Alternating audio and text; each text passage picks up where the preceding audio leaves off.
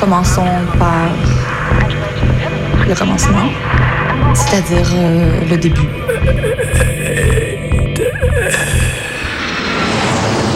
Mesdames, Messieurs, votre attention s'il vous plaît. Mayday, Mayday, quelqu'un me reçoit Antenne dans 30 secondes. 30 secondes. Mayday, Mayday. Transmission. Transmission sur le 102.2. Il s'agit d'un signal de détresse, on doit suivre le protocole. Mayday. Mercredi 18h. Sur Radio Canu. pendant une heure. Se balader, explorer, interroger, rencontrer, jouer, faire des histoires et en créer. Mayday, l'émission qui passe le mur du son. Saison 4. Vas-y, attends, euh, je te tiens la planche. Yes Et voilà Franchement, on a progressé depuis les premières. Elle est super cette cabane. Ouais, c'est vrai. Mais euh, vous croyez que c'était vraiment utile de refaire une cabane? Aussi grande en plus? Bah pourquoi tu dis ça? Ouais, Ça me semble évident, regarde-nous. Je vous signale qu'on n'est que 5 sur ce rond-point. Oui, bah comme ça, euh, quand le mouvement reprendra, bah on sera prêt. En tout Ouais. cas, la charpente est incroyable. Vrai. et les rangements là, c'est vraiment malin. Mais qu'est-ce qu'on va y mettre Euh, bah, des légumes, des chips. Bah euh, ouais. Et, et les archives, si vous voulez. Les archives Bah oui, les archives du mouvement Gilet jaune. Ah, ça, ça existe ça. N'importe quoi. Bah si, moi j'ai fait ça depuis le début, j'ai archivé. Voilà. Tout est là. Mais pourquoi t'as fait ça? Bah pour pas qu'on oublie. Moi, je me rappelle plus trop quand c'était le début en fait. Bah, regarde dans le carton, tiens. Ouais, ouais, c'est- c'est c'est fait pour ça. Wow, mais il y a énormément de trucs là-dedans. Délire. Euh, Mais c'est quoi ça? Ça, c'est une balle de LBD ramassée pendant une manif. Attends, et ça? Ça, c'est un, c'est un bout de- du rideau du Fouquet's quand on a attaqué sur les Champs-Élysées en mars 2019. Et c'est quoi ça? C'est quoi ces, ces cassettes? C'est des enregistrements que j'ai fait pendant le mouvement. Ah ouais, t'as enregistré? Ouais, ouais, surtout à Lyon. Mais pourquoi faire? Ben, pour se souvenir aussi de ce qui se disait à l'époque. Et alors donc, c'était quand le début Là Regarde, dossier 1, le 17 novembre 2018. Ah mais oui, ça me revient maintenant, les appels du 17 novembre. T'as administré un groupe de la colère sur Facebook, toi, d'ailleurs, non? Ouais, ouais, ouais, enfin, un petit groupe de pas grand-chose. hein. Et vous voyez, j'ai compilé les revendications qui sont à l'initiative de la première action dans les zones commerciales, les, les stations-service, les péages, les ronds-points. Colère contre la limitation de vitesse à 80 km/h, colère contre le prix du gasoil et la nouvelle taxe, colère contre les radars automatiques. Mmh, C'était très bagnole, bagnole, bagnole, hein, les appels de la colère. Bah quoi Tu roules bien en bagnole toi aussi, non? Ouais, enfin bon, euh, c'est quand même traditionnellement des revendications de droite, voire d'extrême droite, les colères des automobilistes, non? Non, non, non, vous allez pas nous refaire le truc du mouvement nationaliste, poujadiste, d'extrême droite. Ah non, non. Bah tiens, et regardez là justement, sur une cassette du 24 novembre à Lyon. C'est écrit dessus, Génération identitaire fait le service d'ordre. Oh. Vas-y, mais voir.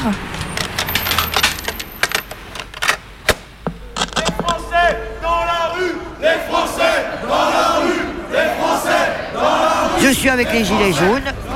Moi, je voudrais que Macron qui dégage et qui mette Marine Le Pen. Parce que à cause de lui, il y avait Hollande. Il y avait après Hollande, il y avait Sarkozy. Après Sarkozy, il y avait Macron. Ils en demandent l'essence. Bon, moi, j'ai pas de voiture. Mais il y a des familles qui sont dehors, qui ont des enfants, qui n'ont rien à manger. Et moi, je suis pas d'accord là-dessus. Je voudrais que Macron, qui dégage? Macron, dégage Macron, dégage Macron, Macron Sur le rassemblement des Gilets jaunes de Lyon, le service de sécurité, il est assuré par les nationalistes. C'est les identitaires qui sont là et qui assurent la sécurité du cortège des Gilets jaunes. Moi, j'ai pas défilé hein, tout à l'heure quand le, le cortège est parti. Non mais c'est pas représentatif. C'est abusé de résumer le début du mouvement Gilets jaunes à ça. Ouais. Alors oui, il y a eu des fachos. Et à Lyon, bon, bah, il y en a eu plus qu'ailleurs parce que bon bah à Lyon, c'est une ville bien décomplexée de niveau fascisme. Mais Tu, tu m'étonnes. dès le début, c'était quand même très disparate la couleur des ronds-points. Enfin, c'était surtout jaune. Ah, regardez, il y a une Ouais. kangourou allongée. Ouais, c'était important ce truc jaune. C'était pour dire, derrière nos différences, on ne veut pas faire de politique politicienne. On veut agréger nos colères, même si on pense des trucs différents.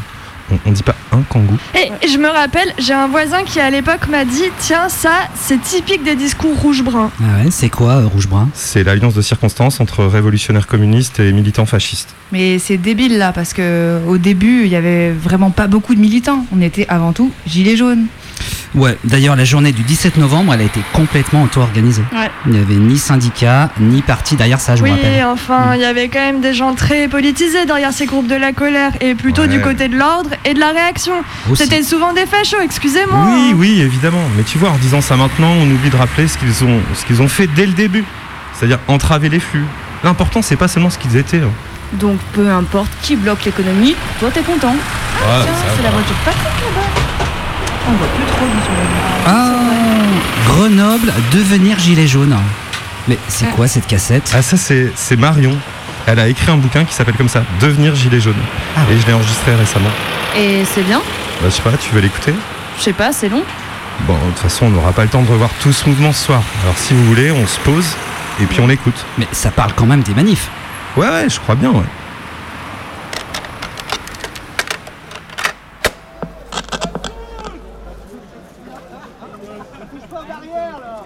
Il y a beaucoup, beaucoup, beaucoup de monde. Et beaucoup de monde que je ne connais pas. Enfin, vrai dire, je ne connais quasiment personne. Les militants de gauche, les militants associatifs, les militants syndicaux, les militants politiques ne sont pas là.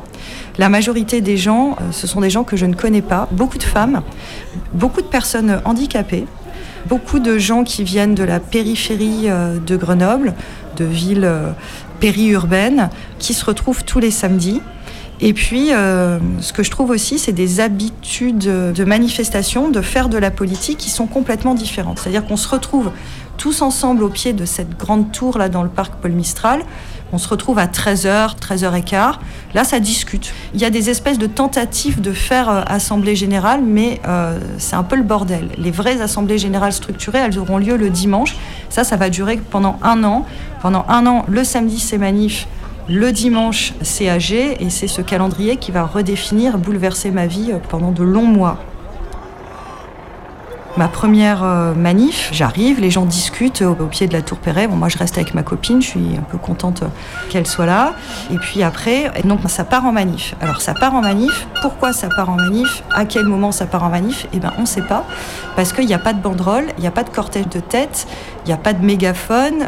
C'est pas une manif syndicale euh, où tu as le camion de la CGT ou le camion de la FSU qui dit à un moment donné on y va, on a déclaré le parcours en préfecture et puis ça suit euh, tranquillement. Non, là ça part, tu sais pas pourquoi. Il y a vraiment quelque chose de l'ordre d'un truc très spontané. D'un coup, les gilets jaunes se mettent en mouvement et puis le cortège s'ébranle et on y va, on fait foule, on fait cortège. Et là, ce qui me surprend tout de suite, c'est euh, que les manifs, elles vont super vite. Ça marche super vite. D'ailleurs, euh, ça n'est pas sans poser problème pour les personnes handicapées ou pour les personnes âgées, parce qu'il y a pas mal de personnes âgées qui sont là. Ça va super vite et il y a dans le cortège des gens qui sont très joyeux, qui chantent. Euh, c'est ces fameuses chansons Emmanuel Macron vient te chercher chez toi. euh, des slogans euh, pas très politiques, hein, Macron, Macron, on t'encule, Castaner, nique ta mère, etc. Et à la fois un truc très bon enfant où ça crie, ça chante, et à la fois beaucoup de radicalité, c'est-à-dire comme on est très nombreux, que les manifs sont pas déclarés, personne déclare en préfecture, on va où on veut, on déambule dans la ville. Certains euh, disent bon bah on va tourner à droite, mais si les gilets jaunes ils ont envie d'aller à gauche, bah, ils vont à gauche, puis bon bah finalement les autres suivent. C'est un peu euh, un joyeux bordel, mais un joyeux bordel qui manifeste aussi beaucoup de puissance. C'est-à-dire que comme on est nombreux, on fait du bruit. La vitesse et le bruit, c'est les deux sensations qui m'ont beaucoup étonné dans ces manifs. Ça marche hyper vite, on est fatigué. Et ça dure longtemps. En plus, les manifs gilets jaunes, c'est euh, 3 heures, quoi, de, de 14 heures à peu près jusqu'à euh, au moins 17-18 heures, euh, on est dehors. Il y a des gros pétards qui nous vrillent les oreilles, il y a du bruit, ça gueule. Et on sent chez, chez pas mal de gilets jaunes qui sont là de la jubilation aussi de, se rendre visible, d'être devenu visible. Et en ville, euh, c'est très surprenant de voir les réactions euh, des gens qui sont en ville, parce que le centre-ville de Grenoble, un petit peu comme tous les centres-villes euh, des communes, bah, c'est un centre-ville où on fait ses courses, où on va faire les boutiques. Et donc il y a des gens qui font les boutiques et qui râlent, ouais, les gilets jaunes, vous nous faites chier, parce qu'évidemment, bah, il n'y a plus de tram, le, le centre-ville est, arrêté. Et à chaque fois qu'on passe devant une enseigne, McDo, les Galeries Lafayette, etc., les enseignes ferment, les stores se baissent Et là aussi, un, espèce de sentiment de puissance. Parce qu'on est foule, parce qu'on est cortège, parce qu'on est nombreux, on a euh, la force, une force collective qui se crée euh, en acte de faire fermer euh, des enseignes marchandes. Voilà pour la, première manif. Là, je me dis là, là, il se passe quelque chose quand même. Là, c'est quelque chose qui est différent, qui est nouveau, que j'ai jamais connu dans toutes mes années de militantisme.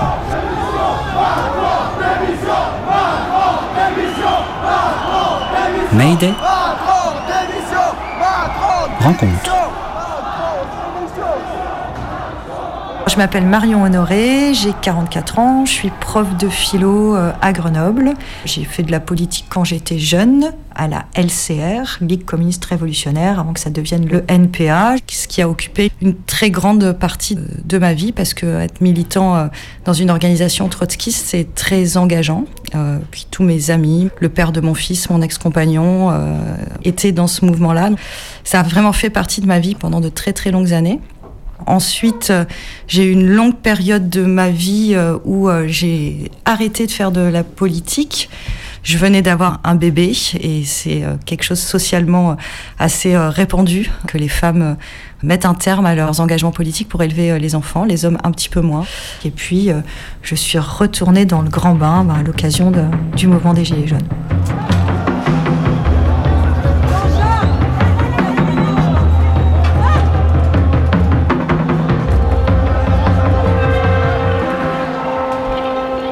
Quand j'ai commencé à devenir gilet jaune et à rentrer dans ce mouvement, euh, à lui donner euh, toute une partie de mon existence, je savais pas que j'allais écrire un livre. C'était vraiment une, une immersion euh, existentielle, une déflagration même, euh, puisque ça a vraiment occupé pendant un an euh, toute ma vie. Cette idée euh, d'en faire un livre, elle est venue à l'occasion d'une discussion avec un collègue. Mon collègue m'a dit c'est quand même très étonnant, euh, t'es prof de philo, euh, t'es une intellectuelle et euh, j'ai beaucoup de mal à t'imaginer euh, sur un rond-point. Donc là, il s'est mis à, rigoler. Il a dit mais c'est hyper intéressant, tu devrais l'écrire ça. Moi, Marion Honoré, euh, prof de philo euh, et gilet jaune. Et je pense qu'effectivement, sans ce petit coup de pied aux fesses, euh, euh, ce livre n'aurait jamais vu le jour. Le mouvement des Gilets jaunes, j'étais pas prédestinée, je pense, euh, ni socialement, ni politiquement, à l'investir. Il faut se rappeler qu'il y a trois ans et demi, quand surgit le mouvement euh, des Gilets jaunes, il fait vraiment l'objet euh, d'un discrédit total dans les médias et dans les personnes de mon milieu social. On nous bassine avec le fait que les Gilets jaunes, c'est probablement un groupe de personnes qui savent pas très bien ce qu'elles veulent, probablement noyautées par l'extrême droite, des revendications disparates, un mouvement violent. Et donc moi aussi euh, prisonnière de ces préjugés, euh, rabattue par les médias, mais aussi très très présent euh, dans mon univers social. Donc au début, je fais partie de ceux qui disent non mais ce mouvement, il ne correspond pas à mes attentes politiques. Je pensais, comme tout le monde, hein, que ça allait pas durer longtemps, que ces gars, ces femmes qui se réunissaient sur des ronds-points juste pour réclamer la baisse de la taxe sur le gasoil alors qu'on est dans une période de prise de conscience écologique, ça marchait pas. Et puis ce mouvement, il était grevé de, plein de soupçons, de racisme, d'antisémitisme, de confusionnisme. On voyait euh, des drapeaux français, on entendait la Marseillaise. Donc euh, au début, moi, je me disais non, mais euh, ce truc-là, c'est pas pour moi. La première fois que je vais voir un rond-point, c'est vraiment de la curiosité. À l'époque, j'habitais encore dans le Trièves, à 50 km de Grenoble. Et puis, euh, il se trouve que sur la nationale, il y a un rond-point qui était occupé par les Gilets jaunes dans une petite commune euh, qui s'appelle Vif. Et euh, je vois du monde, beaucoup de monde hein, sur ce rond-point. Donc je me dis, bon, quand même, il se passe un truc là en France euh, depuis deux semaines. Euh, Il y a des gens qui sont euh, massivement mobilisés, euh, qui montent sur les Champs-Élysées, etc. Je vais aller voir. Donc je gare ma bagnole sur le bas-côté. euh, et puis là, il y avait que des gens que je connaissais pas. Vraiment, je connaissais personne. Alors que quand on a fréquenté comme moi euh, pendant longtemps le, milieu militant, il y a toujours un, pote qui traîne, on a toujours euh, un moyen d'entrer, de, faire des connaissances. Là, vraiment, je connaissais personne. J'étais arrivée avec l'idée de bon, bah, je vais voir ce qu'ils pensent, je vais voir s'il y a des axes programmatiques euh, avec lesquels je peux me sentir concernée et puis j'avais envie de discuter avec eux. Et donc là, je garde ma voiture, j'essaye d'aller discuter avec, avec les gens et déjà, première chose, je me fais engueuler parce que sur ma voiture, j'avais pas mis le gilet jaune, donc on commence à me dire ouais, il faut mettre le gilet, etc.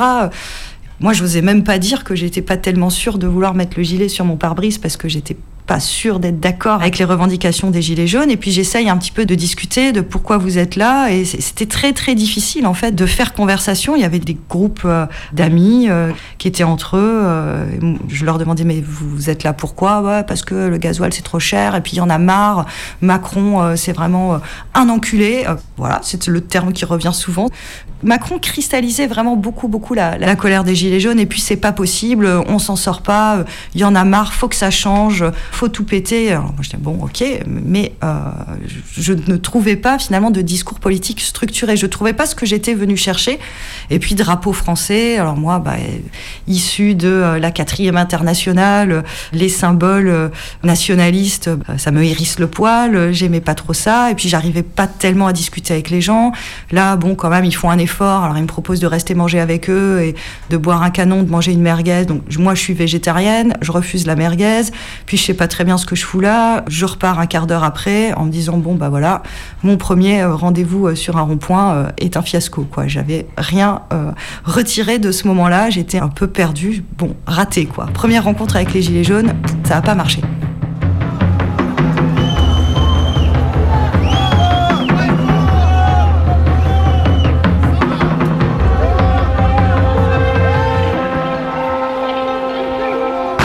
Et puis après, ce qui se passe euh, souvent, le biographique, le personnel euh, joue beaucoup. Ce qui se passe, c'est que je me sépare de l'homme avec qui je vivais depuis très longtemps dans, le Trièvre. Et du coup, je reviens habiter euh, sur Grenoble avec un besoin de réorganiser complètement ma vie sur Grenoble. Avant, je passais tous mes week-ends dans le Trièvre. Voilà que maintenant, j'ai du temps pour vivre à Grenoble et que tous les samedis, tous les dimanches, il y a des très très grosses manifs. Il y avait près de 10 000 personnes hein, dans les rues de Grenoble à ce moment-là. Tous les samedis, les gens se retrouvaient euh, au pied de la tour Perret, qui est une grande tour dans le parc Paul Mistral. Et donc je me dis, bon, bah, je vais quand même aller voir, euh, aller voir ce mouvement. Et puis surtout que euh, en décembre, on avait vu quand même des images euh, totalement hallucinantes hein, de ce qui se passait sur les Champs-Élysées, une, radicalité, une puissance, une déferlante d'une masse, d'un peuple qui était vraiment prêt à en découdre. Je me suis dit, bon là quand même, il se passe quelque chose. Moi, j'ai été militante révolutionnaire euh, pendant 12 ans, à attendre le grand soir, là, à lire des bouquins, à théoriser. Là, il se passe un truc. Alors, ok, peut-être que ce truc, il n'est pas conforme à mes attentes, il n'est pas conforme à mes euh, projections ou au cadre théorico-politique euh, tel que j'imagine ou je rêve euh, une insurrection populaire, mais il se passe quelque chose, donc faut y aller. Je prends contact avec une de mes bonnes copines dont je sais qu'elle va aux manifs et aux assemblées générales et je lui dis bon bah écoute ça m'intéresserait d'aller voir euh, d'aller voir les gilets jaunes et c'est elle qui m'emmène à ma première manif gilets jaunes un samedi.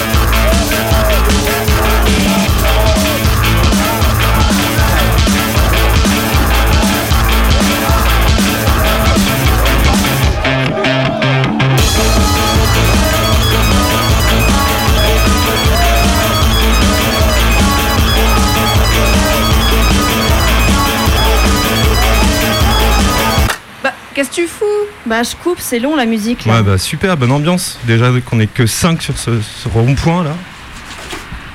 Ah, t'as aussi découpé dans lettre publique, hein Bah ouais, gros, la l'oreille. Bon, ça. chaud. Alors, il y a une dame qui témoigne dans l'article.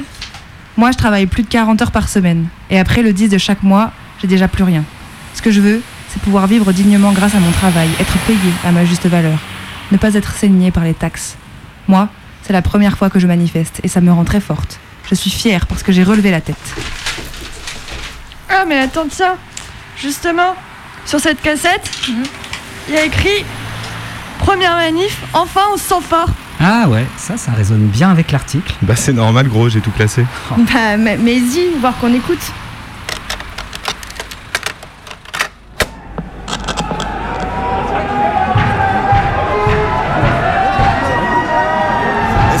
Les gilets jaunes, est-ce que vous faisiez des manifs Non, du tout.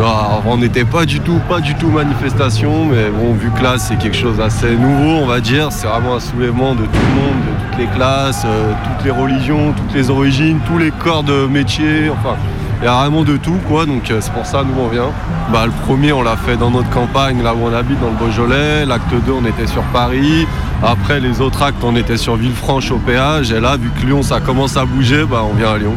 Ça a ouvert les yeux à moi et à pas mal d'autres gens. Et du coup, bah, c'est vraiment un grand changement qu'il faut. Quoi. C'est pas simplement la démission de Macron pour moi. Malheureusement, d'être pacifique, je sais pas, ça a marché longtemps. Au bout d'un moment, je pense que tout le monde va se rendre compte que ça servira à rien. Euh, à un moment, je pense que c'est la violence. C'est la violence qui va, qui va prendre le dessus après. Attention parce que ça va gazer, vous allez avoir mal aux yeux. On aime la France, on veut juste vivre correctement. On veut rien d'autre. Pouvoir partir en vacances. On ne demande rien de plus. Regardez, ça vient de toute la France. On n'est pas les seuls concernés. C'est une majorité. On est des pères de famille. Le mec que tu vois là, il travaille chez Dassault Aviation. Je travaille dans les hippodromes pour ce fils de chien de Rothschild. J'ai travaillé pour lui, j'ai arrêté. Maintenant, je suis chauffeur de car. Mais malgré ça, c'est pareil. C'est pareil. C'est pour nos enfants qu'on fait ça. Moi, c'est pas pour moi personnellement. Moi, ils m'ont niqué. Ils ont niqué mes, mes grands-parents, mes arrière-grands-parents. C'est pour mes enfants que je fais ça. Il a d'abord fait des cadeaux aux riches, maintenant tout le monde le sait. Bah on demande euh, ben, tout, enfin, en fait c'est un trop plein. On demande tout, euh, qu'on arrête un peu de se foutre de notre gueule et qu'on pense un peu au peuple et arrêter d'enrichir les riches et d'appauvrir les pauvres quoi. Regarde cette mixité que tu vois autour de toi. Regarde cette mobilisation. Ça, ça fait plaisir, non? En fait, ce qui s'est passé, c'est une réactualisation de la lutte des classes. Ouf, tu vas pas un peu fort là? Les gens gueulent Macron, démission, c'est pas une histoire de lutte des classes. Hein. Ben si, un peu, parce que derrière la haine de Macron, on s'en prend à l'État et surtout au rôle qu'il joue dans le rapport de force entre le capital et le travail. J'ai pas compris. Bah, si tu veux, l'État n'est pas un agent neutre. Autrefois, on avait l'habitude de considérer que la lutte des classes, c'était entre le prolétariat qui fournissait la force de travail et la bourgeoisie qui détenait le capital. Ah, Les uns se battaient pour les salaires, les autres pour le profit. Ok, ok. Mais chez les Gilets jaunes, il n'y a pas eu ça. Il y avait des patrons qui bloquaient des flux avec des prolos demandant le départ de Macron. Il n'y a pas eu de classes. Bah si. Bah, c'est là où c'est plus compliqué que ça en fait. Parce que par exemple, les petits patrons, ils ont vite quitté le mouvement. Quand la frange la plus énervée est passée à l'action plus violente, ils se sont vite dissociés. Bye bye les petits patrons. Ça, c'est vrai que les émeutes et la question de la violence politique, ça a eu le mérite de clarifier pas mal de trucs dans le mouvement. Et surtout, s'en prendre à Macron et à l'État, c'est rappeler que dans cette histoire, l'État n'est pas neutre. Ce que tout le monde savait hein, d'ailleurs. Ouais, pour le dire plus simplement, l'État abaisse le prix de la force de travail en augmentant les taxes, en supprimant l'ISF et en diminuant les allocs. Ok, ok. Alors, les travailleurs s'en prennent donc à l'État en lui disant Rends l'argent. C'est ça? Bah oui, c'est ça. Mais ça me fait penser. Monsieur et Madame Ranlard ont un fils. Vous la connaissez celle-ci? Ah non. Non. Vous n'avez pas d'idée Ok. C'est Jean-François. Hein? Jean-François Ranlard? Jean-François Randard J'ai pas compris. Mais non, rends l'argent François. Ah. Ah oui. François, ouais. Attends, mais pourquoi François dans Jean-François? Bah après là, c'est toi qui vois. Hein. Jean-François Fillon, Jean-François Hollande, Jean-François Pinault. Jean-François Mitterrand En fait, euh, il y a eu ça dans la plupart des pays qui ont connu des révoltes cette dernière décennie. hein. Des Jean-François? Non, non, mais c'est pas faux ce que tu Ah. dis sur le rang l'argent. hein. En Tunisie, en Syrie, en Irak, au Liban. Euh, En Égypte, au Chili, euh, en Algérie, en Iran, c'est à chaque fois des mouvements dégagistes. Qui disent aux dirigeants dégagez vite fait et rendez l'argent. Ah, je comprends pas ces histoires de cassettes. Bah, Qu'est-ce que tu comprends pas Bah, plus personne enregistre sur des cassettes aujourd'hui. Ah si, si, détrompe-toi, ça revient grave à la mode les cassettes. hein. Il y a des groupes qui font d'ailleurs plus que ça, des cassettes. En fait, j'ai tout enregistré en MP3 et ensuite j'ai tout remis sur des cassettes. Mais non. Et ça là Billy Breloque, c'est quoi? Ah, ça, c'est un morceau que j'écoutais beaucoup à l'époque. Ah ouais, Billy Breloque. Bah vas-y, mets-le, je connais pas.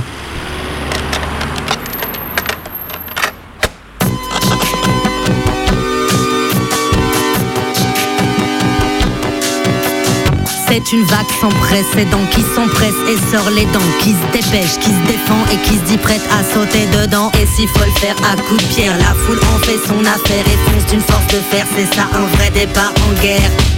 Des des darons, des banderoles, des cartons, des mots d'ordre fait maison et le Delbord prend du galon.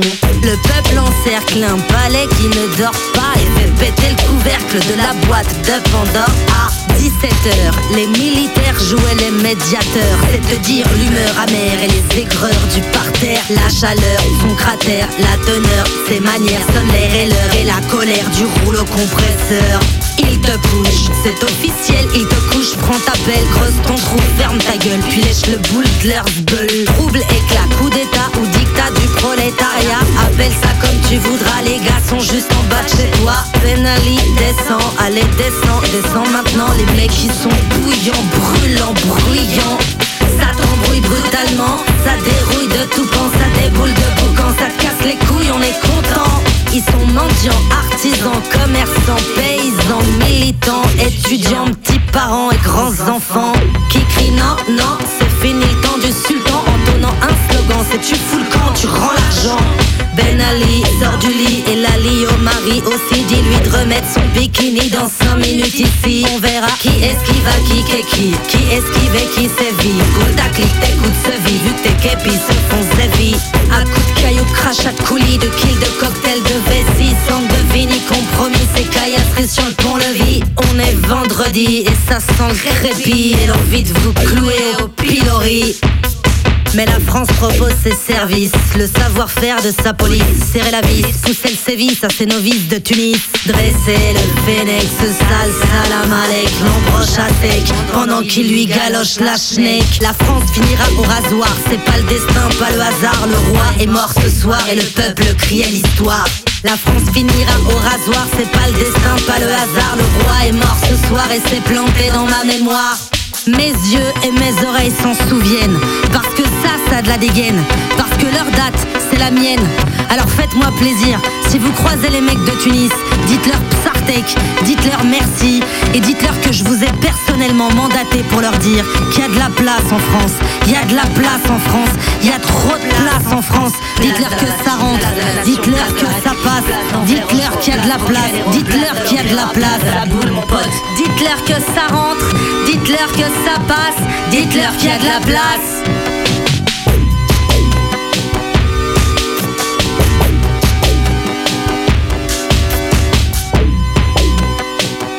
2011. Ça a 11 ans, putain, Ah j'avais même pas 30 ans. Et moi 20. Et moi 40. Bah ouais, le printemps arabe, les mouvements des places, Occupy aux États-Unis, les indignés en Espagne. C'est vrai que vu comme ça, les ronds-points, euh, finalement, c'est un peu dans la continuité. On occupe des lieux, on se donne rendez-vous, on bloque l'économie et puis on attaque. Ouais. Dès la semaine qui suit le premier rendez-vous, des blocages de plateformes logistiques à la sortie des villes sont organisés. Tiens, c'est au moins le 30e SUV qui passe en 20 minutes là, non? Ouais, je crois. Oh c'est quoi cette photo, Luigi Fais voir. Bah, Ah, ah non, non, non, non, t'es à poil à là, voir, ça. gros Non, non. Ah, faites voir Ouais, fais voir. Non, mais c'est bon, c'est une erreur. Ça redonne voir, redonnez. Oh, non, redonnez. Allez, mais Oui, Ah, non, mais vous inquiétez pas, c'est une erreur, je dis. Allez, on prend sérieusement les archives, allez. Allez, La Voix du Nord, le 23 novembre. Le pays est gagné par un mouvement massif. On compte des centaines de points de blocage mobiles, changeants, imprévisibles. Le même jour, le journal Le Bien Public en Bourgogne, les Gilets jaunes ont joué toute la journée au chat et à la souris avec les forces de l'ordre. À chaque fois qu'un péage gratuit était débloqué, un autre était mis en place de l'autre côté de la- de l'agglomération. Ces actions, du reste, étaient très populaires auprès des automobilistes qui en profitaient. Et dans la province, on lit à Avignon Nord, sur un rond-point pour tous ceux qui continuent à lutter. Distribution de pain au chocolat le matin, de sandwich le midi et le soir. Trois jours plus tard, un resto solidaire est ouvert. Et là, dans la Provence encore, aux alentours d'Arles, blocage de l'axe reliant l'Espagne à l'Italie où des milliers de camions passent tous les jours. Le MEDEF local est très inquiet. Les préjudices commerciaux sont considérables. Nous demandons aux autorités d'intervenir au plus vite. Ah ouais, le patronat commence à sérieusement grincer. hein. Oh Tiens, y, il y a une cassette qui parle de ça. La question de la violence politique. Ah bah ouais, ouais, fais voir, c'est c'est la suite de l'entretien que j'ai fait avec Marion. Marion, euh, Bah Marion, Marion Honoré, la prof de philo de Grenoble, qui écrit Devenir gilet jaune. Ah oui, Marion. oui, Marion.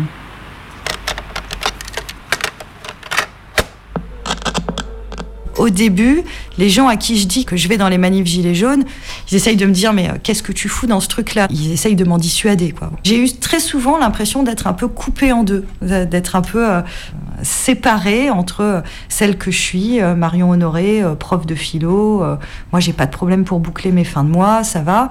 Et puis tout ce que je vivais qui était si exaltant, toutes les nouvelles rencontres que je faisais euh, dans le mouvement des Gilets jaunes.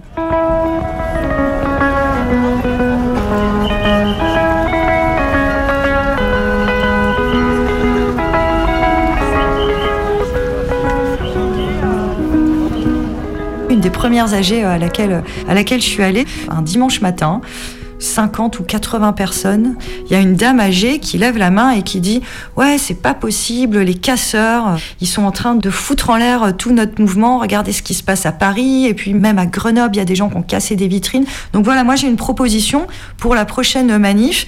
Euh, je propose que nous, les gilets jaunes euh, gentils, pas casseurs, on prenne en photo les casseurs et comme ça on les donne aux flics. Alors là, euh, consternation dans la salle, ça s'échauffe un petit peu. Et là, il y a un gars euh, qui lève la main au fond de la salle et qui dit Moi, je voudrais prendre la parole, s'il vous plaît. Il parle tout doucement, tout timide. Je voudrais répondre à madame que bah, moi, je suis un casseur. Euh, voilà, j'étais pas un casseur avant. Ça m'est arrivé euh, samedi dernier. Je suis montée à Paris pour la manif avec des copains. On est monté en bagnole. euh, on était quatre. Et puis là, on s'est fait euh, attraper par la police. Euh, on a été mis en garde à vue. Enfin, c'était même pas une garde à vue d'ailleurs. On sait pas très bien euh, ce qu'ils nous ont fait, mais ils nous ont empêchés d'aller à la manif parce qu'on avait euh, des lunettes de protection pour éviter les gaz lacrymogènes. Pendant quatre heures, on est resté au poste. Euh, J'ai un pote à moi qui s'est fait tabasser devant mes yeux euh, par un policier. Puis en fait, à 18 heures, euh, quand la manif euh, était finie, ben là, ils nous ont relâchés. C'était la fin de la manif. C'était le moment où ça commençait à partir un peu en émeute à Paris. Et donc là, euh, ouais, j'ai ramassé un, bâton par terre et j'ai tout cassé. Euh, J'avais pas prévu ça, mais je suis devenue un casseur. Alors je voudrais dire à, la dame, s'il vous plaît, de bah, pas me photographier, de pas envoyer ma photo aux flics. Gros silence dans la salle, témoignage super euh, émouvant et sincère. Et donc du coup, la vieille dame, elle le regarde, elle l'écoute et elle lui dit bon, ok, d'accord. Au début du mouvement des Gilets jaunes, dans les AG, il n'y avait pas du tout de méfiance vis-à-vis de, la police, ni même peut-être vis-à-vis de l'État en tant qu'institution.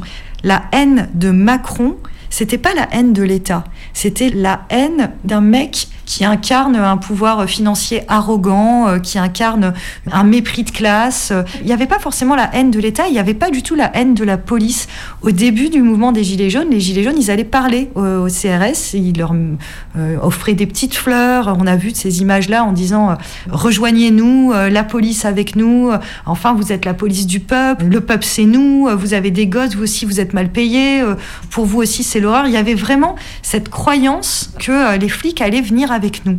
Et puis évidemment, ça s'est pas passé comme ça parce que la police, c'est pas juste des individus, c'est une structure, et c'est une structure qui est violente et que on s'est fait défoncer.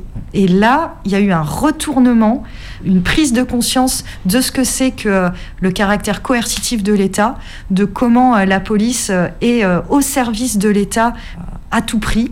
Et les mêmes qui euh, envoyaient des petites fleurs au CRS euh, au début euh, du mouvement finissaient par taguer ACAB sur les murs et par dire tout le monde déteste la police.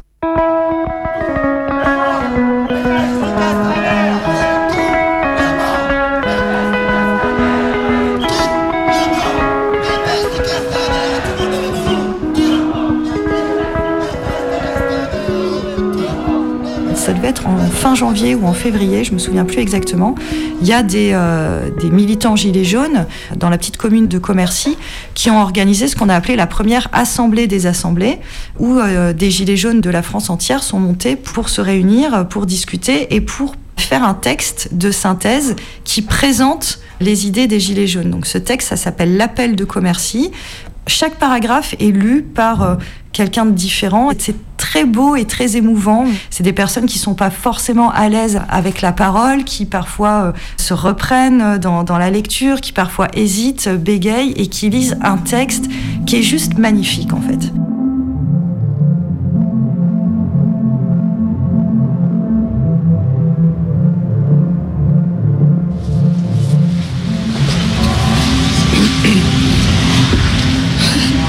Nous appelons donc toutes celles et ceux qui partagent cette rage et ce besoin de changement, soit à continuer à porter fièrement le gilet jaune, soit à l'enfiler sans crainte. Il faut désormais nous rassembler partout, former des assemblées citoyennes, populaires, à taille humaine, où la parole et l'écoute sont reines. Des assemblées dans lesquelles, comme à Commercy, chaque décision est prise collectivement, où des délégués sont désignés pour appliquer et mettre en musique les décisions, pas l'inverse. Comme dans le système actuel. Ces assemblées porteront nos revendications populaires, égalitaires, sociales et écologiques. J'ai cru que j'allais pleurer, euh, tellement c'était beau et émouvant. Et du coup, à la fin de la lecture, je lève la main. C'est la première fois que je prends la parole en AG. J'avais vraiment la voix chevrotante, pleine d'émotions. J'arrivais pas trop à m'exprimer. Et là, le copain euh, qui descendait de Commercy perçoit mon émotion. Il me dit T'inquiète, ça nous a tous fait la même chose aussi euh, là-haut quand, quand on a lu le texte. Et j'ai dit, mais moi, je suis d'accord sur tout. Donc maintenant, je vais le mettre, ce gilet. Et je sors le gilet de mon sac, je le mets, et là, la salle applaudit. Et c'était super, euh, super émouvant pour moi. Mais il y a quand même quelque chose qu'il faut dire, c'est que avant de mettre ce gilet, j'ai eu besoin d'écrire au marqueur derrière. Tout le monde écrit des trucs sur son gilet. Le, gilet, c'est devenu euh, presque une petite œuvre d'art vivante aussi. Chacun euh, euh, décore son gilet, enjolive son gilet, marque des choses qui sont importantes pour lui ou fait des dessins.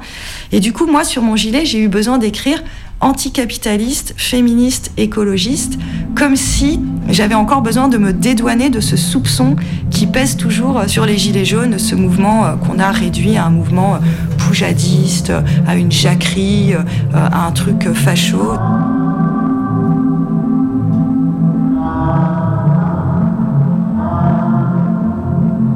Ce qui fait la force du mouvement des Gilets jaunes, c'est la masse.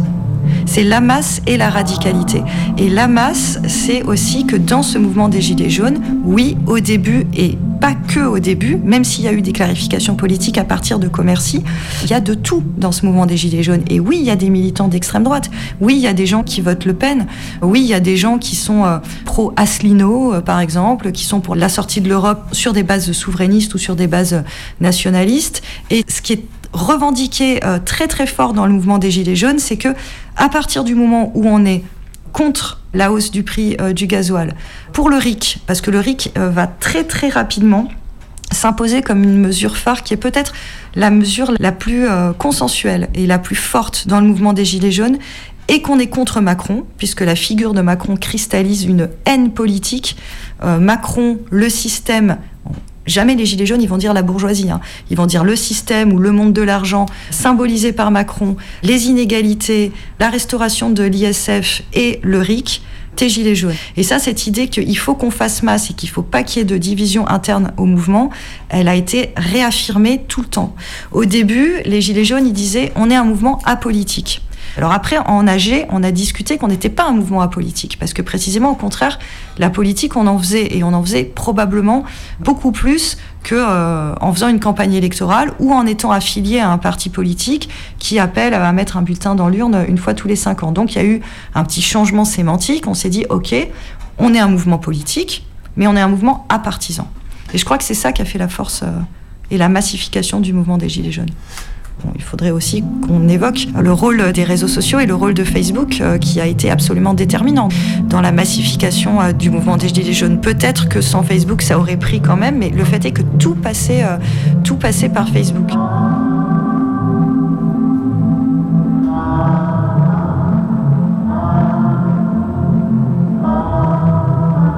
Ce qui fait la force du mouvement des Gilets jaunes aussi, c'est des relations d'amitié des relations intersubjectives qui se créent et qui, euh, euh, qui permettent d'en finir avec l'atomisation sociale et avec l'individualisation sociale, c'est-à-dire que des gens se rencontrent, pas seulement le samedi en manif, mais le dimanche en AG, et puis sur les QG, sur les ronds-points, ils édifient quelque chose ensemble. Les ronds-points, c'est quand même un truc incroyable ce qui s'est passé sur les ronds-points, c'est-à-dire que il n'y a rien de plus moche qu'un rond-point, quoi. Le truc euh, où, même symboliquement, les voitures, elles tournent comme des, C'est débile, quoi. C'est ces espèces de grosses verrues urbaines super laides au milieu des villes. Et tout à coup, bah, ces ronds-points, on va les habiter, on va les investir. Il y avait même un vocabulaire militaire hein, qui était occupé, c'est-à-dire on prend des ronds-points. Quand on se fait euh, virer, bah, on va les reprendre. Il y, a, il y a quelque chose de, de cet ordre-là. Et sur les ronds-points, on plante des fleurs on fait des cabanes, on fait des petits potagers euh, et on habite ces lieux-là ensemble et on devient amis. Il y a des amitiés qui se sont créées, il y a des amours qui sont nés, il y a probablement des, enfants qui sont nés, euh, des bébés qui sont nés de ces rencontres. Euh, on regarde plus la télé chacun chez soi. Le soir, après le boulot, on va au QG. Les gens qu'on retrouve dans les Gilets jaunes, c'est des gens qui sont dans la merde. C'est des gens qui n'arrivent pas à boucler les fins de mois. Euh, C'est beaucoup de mères célibataires, des nanas qui sont euh, assistantes maternelles, par exemple, euh, qui gagnent 800 balles par mois, qui s'en sortent pas. beaucoup de gens qui travaillent à temps partiel, des temps partiels imposés, des temps partiels subis. Pas que, hein, il y, a- il y avait vraiment une disparité, mais oui, la, la question de comment je vis. Il y a beaucoup d'AG qui commençaient comme ça, en fait. Avant qu'on mette un ordre du jour en place, il y avait un moment qui était presque de l'ordre du recueil de la plainte. Euh, voilà pourquoi moi je m'en sors pas. Voilà pourquoi moi c'est pas possible. Moi il me reste 30 balles quand j'ai payé toutes mes charges. Euh, si le gasoil continue à augmenter, comment je fais? Euh, Ça c'est quelque chose qui dans les premières AG en tout cas était très récurrent. C'est ça que j'avais pas compris moi au début, c'est que ce soulèvement populaire contre la hausse du gasoil pour des gens qui sont obligés d'utiliser leur bagnole pour aller travailler, c'était une revendication contre une fiscalité injuste. Et une fois qu'on a discuté de ça en assemblée générale, en disant que bah, c'est toute la fiscalité qui est injuste, que euh, y a de l'évasion fiscale, que euh, Bernard Arnault euh, il gagne euh, 800 euros euh, par euh, seconde et il faut taxer les revenus financiers, il faut rétablir l'ISF.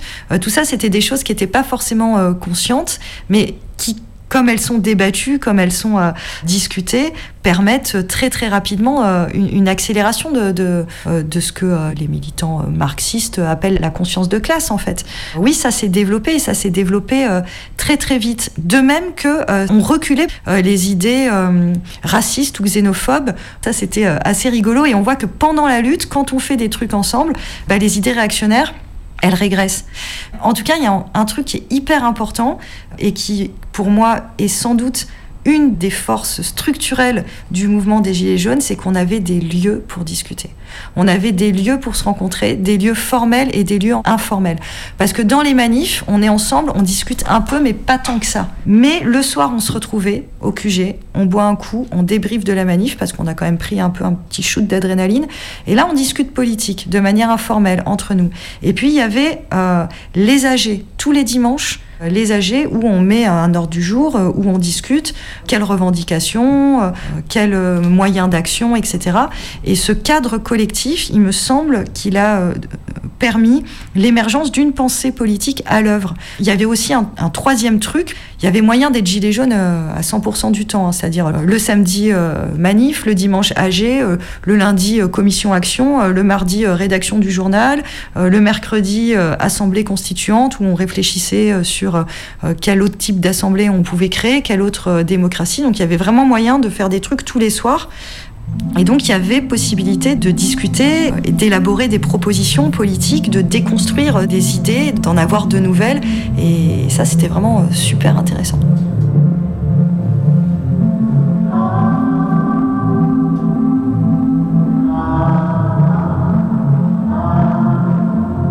À Grenoble, à chaque fois qu'il y avait quelqu'un qui cherchait à prendre euh, la tête politique ou à être le porte-parole ou à incarner le mouvement euh, des Gilets jaunes, eh ben, il se faisait euh, remettre à l'heure et assez rapidement. Ce qui était assez euh, amusant, c'est que quand les, euh, les journalistes venaient sur les ronds-points ou quand le préfet envoyait du monde pour nous inviter à déclarer les manifs ou pour dire bon qu'est-ce que vous allez faire quand on avait la visite des flics, parce que ça arrivait, ils cherchaient à avoir un interlocuteur parce que je crois que simplement ils ont l'habitude de fonctionner comme ça. Et là, ils se retrouvaient face à des gens qui disaient ben vous pouvez parler à n'importe qui. On n'a pas de porte-parole. Voilà, Euh, le refus du porte-parole et le refus d'avoir un chef institué, ça désarmait beaucoup à la fois les journalistes et à la fois les autorités euh, étatiques. Euh, Il y a deux éléments qui font la force d'un mouvement social. C'est la masse Et ce mouvement-là, il était massif. Et c'est euh, l'horizontalité. On pourrait rajouter une troisième chose, c'est euh, euh, le caractère radical, puisque certaines manifs étaient... oui, il y a eu de la violence. Et cette violence-là, elle a permis de faire trembler l'État.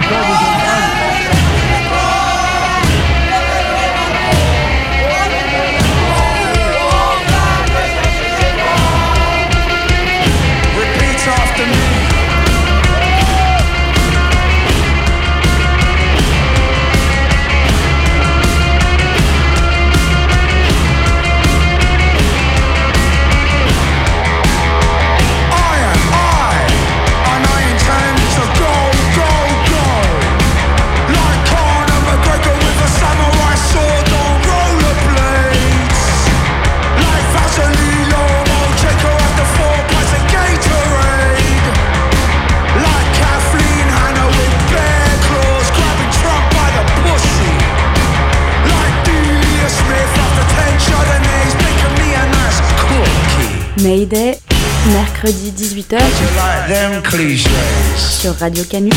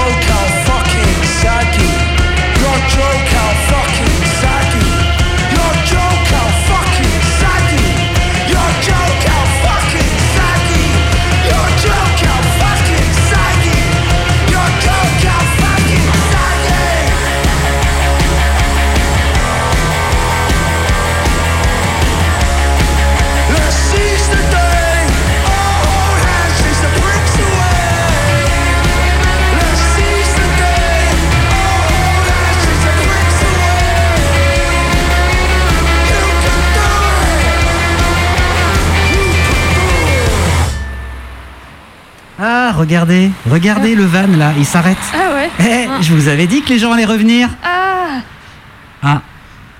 Ah non. Ah non. Non, il repart. Il il réglait juste son rétro. Encore des articles, mais c'est incroyable tout ce que t'as mis de côté quand même. Ouais, franchement, bravo hein. Luigi, t'as fait un sacré boulot. hein. Comme t'as su. Ouais, bon, arrêtez, arrêtez, c'est gênant. Dans le Midi Libre du 2 décembre 2018, une manifestation non déclarée emmenée par quelques tracteurs a tenté d'incendier la sous-préfecture. Dans le progrès du même jour. Au Puy-en-Velay, les Gilets jaunes ont débordé le dispositif policier. En fin de journée, la police a été contrainte de se réfugier dans les bâtiments de la préfecture qui ont été partiellement incendiés. Et là, le Dauphiné libéré, 2 décembre, toujours, au Pouzin, petit bourg de 2000 habitants en Ardèche. Les forces de l'ordre dépassées par les Gilets jaunes se réfugient derrière le gymnase municipal pendant une nuit d'émeute. Même jour, midi libre. À Narbonne, en fin de journée, un chariot élévateur transportant une voiture enflammée qui est jeté contre la barrière du péage. Ah, je me Boum. souviens, je me souviens. À côté se trouve la gendarmerie. Les manifestants l'assiègent. Les gendarmes doivent partir. Leurs locaux sont saccagés et incendiés. Le Parisien, 9 décembre 2018. Ces deux derniers samedis, l'émeute a gagné les quartiers cossus de l'ouest parisien. De nombreux commerces de luxe des Champs-Élysées ont été mis à sac et pillés. Les forces de l'ordre- ont été, hier encore, totalement débordées. Et regardez, tiens, j'avais oublié celle-là. Je l'ai enregistré la veille de la manif du samedi suivant pour l'acte 4 à Paris. Il y avait des travailleurs qui posaient de grandes plaques de bois sur les commerces de luxe des Champs-Élysées. Ah ouais, bah vas-y, fais écouter.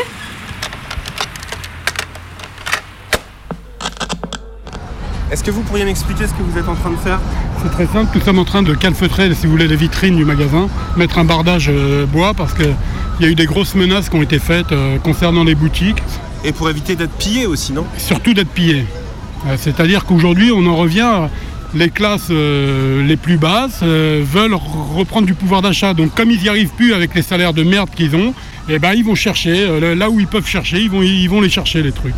Après tout, moi je crois que le vol, c'est plutôt du côté de l'Elysée que ça se passe. C'est pas, c'est pas les gens qui viennent tous les jours et qui travaillent tous les jours dans des usines qui volent. On les pousse à voler ces gens-là. Bonjour, excusez-moi de vous déranger, je fais un reportage sur les gilets jaunes. Oui, non, c'est pas, c'est pas moi. Moi, je suis en panne avec ma voiture. Ah. Donc, ça n'a rien à voir. Ok. Je suis en panne, monsieur. Franchement, Ah, je suis désolé, j'ai j'ai pas vraiment la tête à m'occuper de ça. C'est quoi comme voiture? Une Maserati. Une Maserati? Ouais. Waouh, grosse voiture quand même. C'est vrai que ça, fait, ça colle pas trop aux gilets jaunes. Mais faut pas dire ça. C'est pas vrai. Écoutez, vous êtes gentil. Quand les gens sont au bord du ras-le-bol et qu'ils en ont marre parce qu'ils ont envie de quelque chose et qu'ils peuvent plus se payer, eh ben, euh, si c'est cassé, ben pourquoi pas se servir? Voilà. Voilà, c'est tout ce que je dis. Je compatis vraiment avec les Gilets jaunes et j'espère qu'ils vont avoir euh, gain de cause. Les élites, elles, elles emmerdent le petit peuple, puisqu'on nous appelle comme ça, le petit peuple travailleur. Il faut savoir que tous ces casseurs, tous ces emmerdeurs, ils ne touchent que 1300 euros de salaire par mois. Ils ont un, loyer qui dépasse bien souvent les 600 ou 700 euros et que derrière, il y a toutes les charges à payer. Et que quand vous avez un président qui arrive et qui fait cadeau de l'ISF et qui fait, qui qu'augmenter les charges, eh ben c'est un tout. Il y en a marre. Est-ce que vous trouvez normal qu'on demande à des gens qui sont normalement à la retraite de travailler beaucoup plus longtemps alors qu'il y a des jeunes qui sont en train de crever dans des cités dortoirs qui n'ont pas de travail et qui devraient remplacer ces gens qui travaillent. Je sais pas, j'ai jamais fait d'études, j'ai quitté l'école à 14 ans, mais j'ai l'impression d'en avoir plus dans le cerveau que tous ces énarques qui sont à l'Elysée ou tous ces banquiers qui sont à l'Elysée. Enfin, ça veut dire quoi? De laisser les gens crever. C'est dingue quand même d'entendre ça. La casse, elle est tellement généralisée, même pour celles et ceux dont c'est les premières manifs. En fait, il y a de plus en plus de gens qui trouvent ça normal que ça parte en vrille. Et c'est peut-être ça qui a fait le plus flipper le gouvernement. Il avait beau dépeindre les gilets jaunes comme des beaufs racistes et complotistes, plus personne ne l'écoutait à ce moment-là. Ou presque. Faut pas exagérer quand même. hein. Et, et- et ça fait boule de neige jusque dans les lycées. Libération, regardez, le 7 décembre 2018.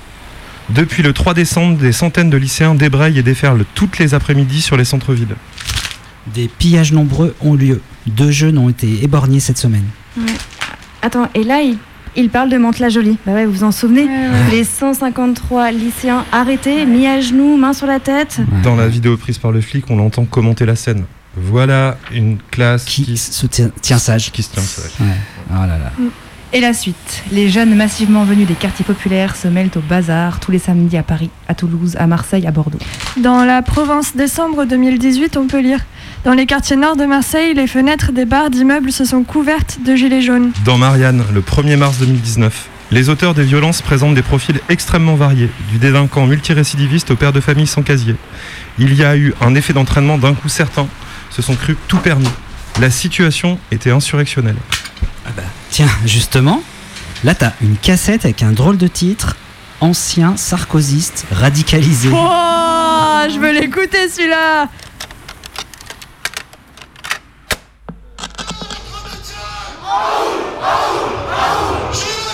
J'ai été sur les ronds-points, j'ai fait quelques nuits sur les ronds-points, euh, j'ai fait des blocages de péage aussi, et après j'ai fait des manifs à Paris. Je m'en veux beaucoup de m'être réveillé seulement maintenant quand je découvre euh, ce qui se passait déjà en 2016, ce qui se passait beaucoup plus tôt, et de me dire que je faisais partie de ces moutons, même si j'étais éveillé sur quelques points. euh, je pense que ce mouvement il m'a permis quand même de me sentir un peu congruent avec ce que je ressentais et de pouvoir agir enfin un peu. Quoi. Il y a 15 ans, moi je votais Sarkozy, je travaillais à la défense. Et là j'ai tout quitté et maintenant je suis plus proche des courants euh, libertaires socialistes, euh, anarchistes que, euh, que ce que ça pouvait être avant. Bah, je pense qu'il y avait quelque chose qui était en moi déjà, mais, mais du coup ouais, là il y, a un éveil un peu plus profond qui s'est fait grâce à la fédération de tout ça. Bah, moi aujourd'hui j'ai pas encore les couilles d'aller devant et d'aller au bout de mes convictions, mais par contre je sens que par rapport à ceux qui ont des modes d'action qui sont différents du mien, j'ai un regard qui est beaucoup plus ouvert qu'avant. J'ai l'impression que c'est un mal nécessaire. Là où avant j'avais tendance à condamner un peu comme, comme tout le monde, et à trouver que la violence ne résolvait rien, euh, d'avoir passé beaucoup de temps en manif, d'avoir vu toutes ces injustices sur place. Et, euh, et maintenant on se rend compte que finalement bah, il faut toucher à la propriété pour les faire réagir en fait. Oh, bah, il a cheval, lui. Oh, il n'a même pas de casque. Dès la fin du mois de novembre 2018, des actions de sabotage se répandent sur tout le territoire. Tiens, on y voir celui-ci là. Le Monde, 2 avril 2019. Ces derniers mois, des dizaines de péages autoroutiers sont partis en fumée. Des serrures d'administration ont été obstruées, un ministère enfoncé aux transpalettes et surtout, selon le ministère de l'Intérieur, 75% des radars du territoire français ont été détruits. 75% Mais c'est énorme. Ce sont des petites équipes qui interviennent souvent la nuit, des personnes qui ne se connaissaient pas forcément avant. Des équipes très mobiles et elles se font, elles se défont rapidement. Dans le Figaro. Ah ouais, tiens, t'as gardé le Figaro. Ouais. Dans le Figaro, un journaliste désespéré. La frontière entre casseurs et gilets jaunes est devenue poreuse. C'est en tout cas ce que l'on ressent à la lecture des comptes rendus de comparution immédiate. Attends, attends là, regardez, j'ai mieux. Là, dans Ouest France, un journaliste restitue les propos d'une procureure qui s'adresse à un gilet jaune passant en comparution immédiate. Mais monsieur, que vous est-il arrivé pour que vous deveniez barbare? Oh, le canard enchaîné du 12 décembre. Emmanuel Macron a passé toute la journée du samedi dans un bunker, tandis que les blindés de la gendarmerie étaient disposés dans les rues de l'ouest de Paris. À l'Élysée, les moteurs de l'hélicoptère du président ont tourné toute la journée pour pouvoir l'extraire en cas d'urgence. Dans l'Humanité, un article revient sur les émeutes et les pillages à Paris début janvier. Je lis. Le soir du 8 décembre à Paris, un jeune des quartiers populaires, les bras chargés de vêtements, venant d'un magasin dévalisé, s'arrête devant un SDF et lui donne un pantalon et une veste. Ah ouais, on est loin des imaginaires de guerre civile présentant les pauvres se bouffant entre eux, quoi. Ouais. Je me rappelle, quand le moment est venu de faire le bilan de tout ça à la fin du printemps 2019, on s'est dit qu'on avait quand même traversé et vécu un sacré truc. Qui avait toute une, une nouvelle grammaire politique qui venait de surgir sans qu'on s'y attende. Ouais, comme toujours. Et qu'on n'a pas encore sorti de tout ce que ce mouvement a charrié. Hein? Ouais. Ah ben voilà, on arrive au bout des archives. Déjà Ouais.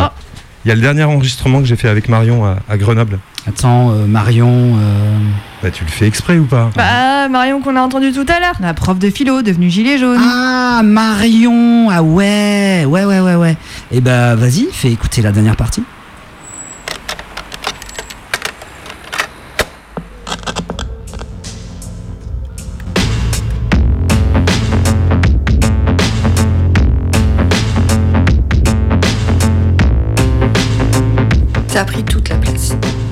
C'est-à-dire que tout le reste, euh, la, redéfinition euh, de, mes idées politiques, euh, c'est venu après, c'est venu a posteriori. C'est-à-dire que c'est d'abord un bouleversement affectif, c'est d'abord des affects, c'est d'abord des émotions, des choses de l'ordre de la sensibilité qui ont existé et c'est dans le corps que ça s'est joué pour moi.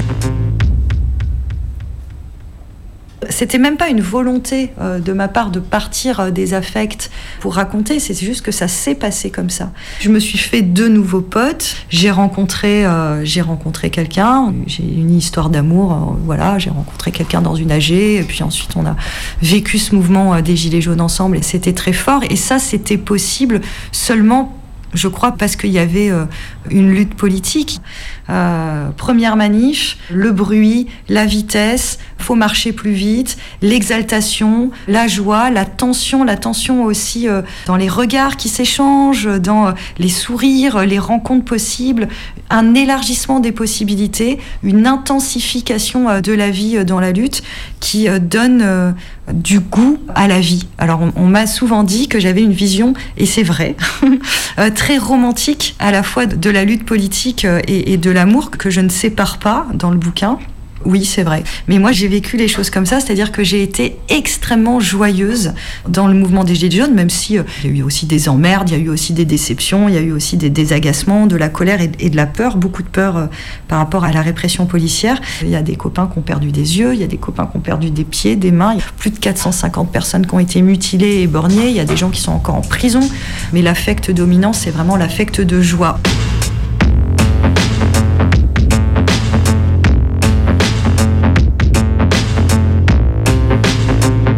On a l'impression, quand il y a une, lutte qui s'installe, qui dure dans le temps, qu'il y a une augmentation de la puissance d'agir, une augmentation des possibles. Et c'est les affects aussi qui ont euh, modifié euh, mes idées politiques.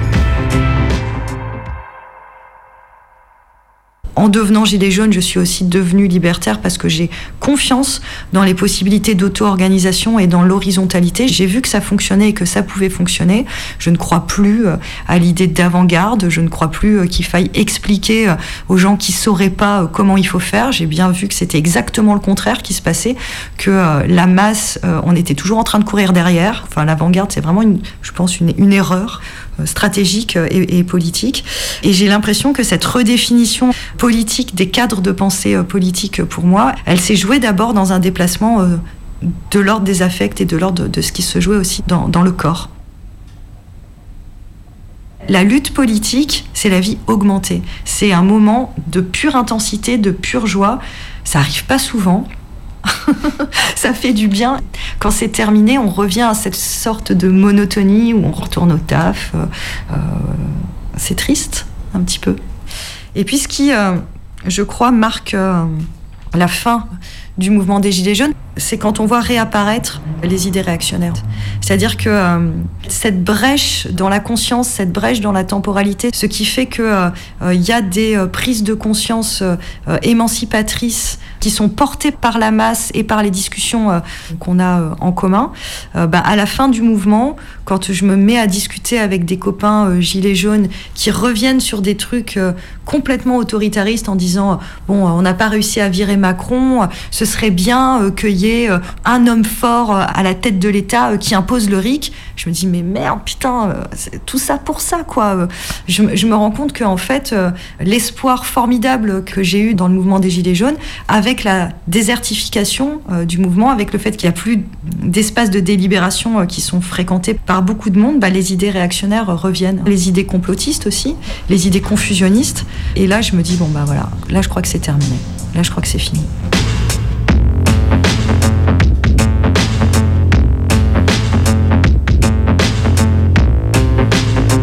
L'enseignement que je tire du mouvement des Gilets jaunes, que quand il y a une mobilisation sociale, faut qu'on aille voir. Même si ce mouvement, euh, il ne correspond pas a priori euh, au cadre euh, théorique, un mouvement politique, il n'est pas pur. Faut en finir avec l'idée de pureté. Faut aller voir. J'ai un copain historien qui me rappelait que la Commune de Paris, au début, c'est un mouvement nationaliste.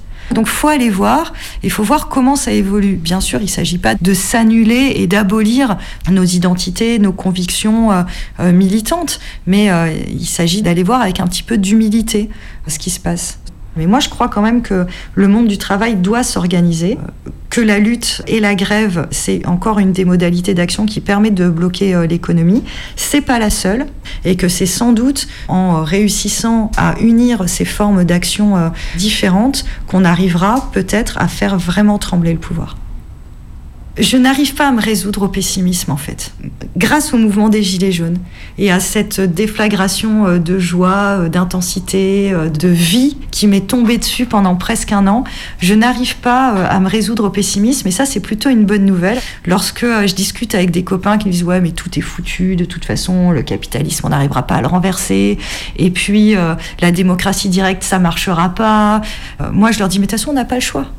On n'a pas le choix que d'y croire. Oui, c'est un acte de croyance, mais on n'a pas le choix que de faire le pari de l'auto-organisation et le pari du dépassement de ce système, parce que de toute façon, euh, l'utopie, c'est de continuer à croire que euh, ça va marcher avec euh, un capitalisme qui génère encore plus d'inégalités et qui nous fout la tête dans le mur. Mais là, tout de suite, maintenant, avec la crise écologique, les crises sanitaires, la guerre, euh, et ça va pas s'arranger. On est tellement dans la merde maintenant que les utopistes, c'est vous, hein, c'est les autres, hein, c'est ceux qui croient que c'est en continuant à voter et en maintenant le système capitaliste, en continuant à le faire vivoter, qu'on va s'en sortir. C'est eux les utopistes, c'est pas nous. hein. Nous qui pensons qu'un autre monde est possible, même si on n'arrive pas à en définir les contours de manière programmatique et de manière précise, ce qui est plutôt une bonne nouvelle parce que sinon on serait dans une position autoritaire, bah, euh, c'est nous qui sommes porteurs d'espoir.